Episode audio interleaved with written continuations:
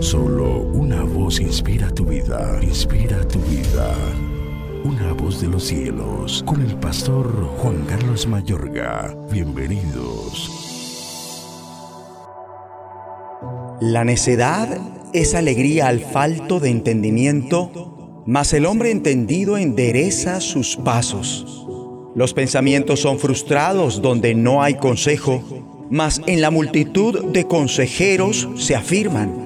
El hombre se alegra con la respuesta de su boca y la palabra a su tiempo, cuán buena es. El camino de la vida es hacia arriba al entendido para apartarse del Seol abajo. Jehová asolará la casa de los soberbios, pero afirmará la heredad de la viuda. Abominación son a Jehová los pensamientos del malo, mas las expresiones de los impíos son limpias. Alborota su casa el codicioso, mas el que aborrece el soborno vivirá. El corazón del justo piensa para responder, mas la boca de los impíos derrama malas cosas. Jehová está lejos de los impíos, pero Él oye la oración de los justos. La luz de los ojos alegra el corazón, y la buena nueva conforta los huesos. Proverbios capítulo 15, versículos 21 al 30. ¿Qué crees que sucedería si guiados por el Espíritu Santo todos juntos oráramos intensamente durante esta semana por la evangelización?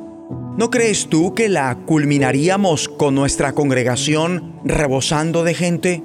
Es que la oración es alimentación espiritual. Como el cuerpo requiere alimento físico, así el alma requiere alimento espiritual. La oración eficaz es poderosa. Es como el tendón que mueve toda la estructura de la omnipotencia celestial. La respuesta a la oración efectiva puede transformar las situaciones, transformar a los demás y también transformar el curso de la historia. El Señor y Dios escucha las oraciones de los justos Nuestras oraciones pueden acarrear una influencia decisiva en lo que sucede. El Señor se mantiene lejos de los impíos, pero escucha las oraciones de los justos. Conforme a lo escrito en Proverbios, inspirado por Dios, la santidad equivale a mantener la senda enderezada, oír el consejo y conservar la pureza de nuestros pensamientos equivale a contestar a la gente con respuestas reflexionadas en oración. Por otro lado, oración y una proyección concienzuda no chocan entre sí.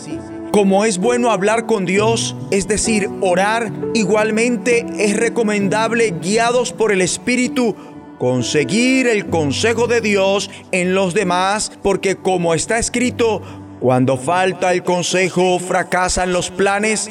Cuando abunda el consejo, prosperan. Mediante Cristo, todos los creyentes son justos. Por esa razón, Dios atiende tus oraciones y transmitirás bendición donde quiera que vayas. Como está escrito, una mirada radiante alegra el corazón y las buenas noticias renuevan las fuerzas. Oremos. Señor y Padre nuestro, te agradecemos por tantas ocasiones que has atendido y respondido a nuestras oraciones.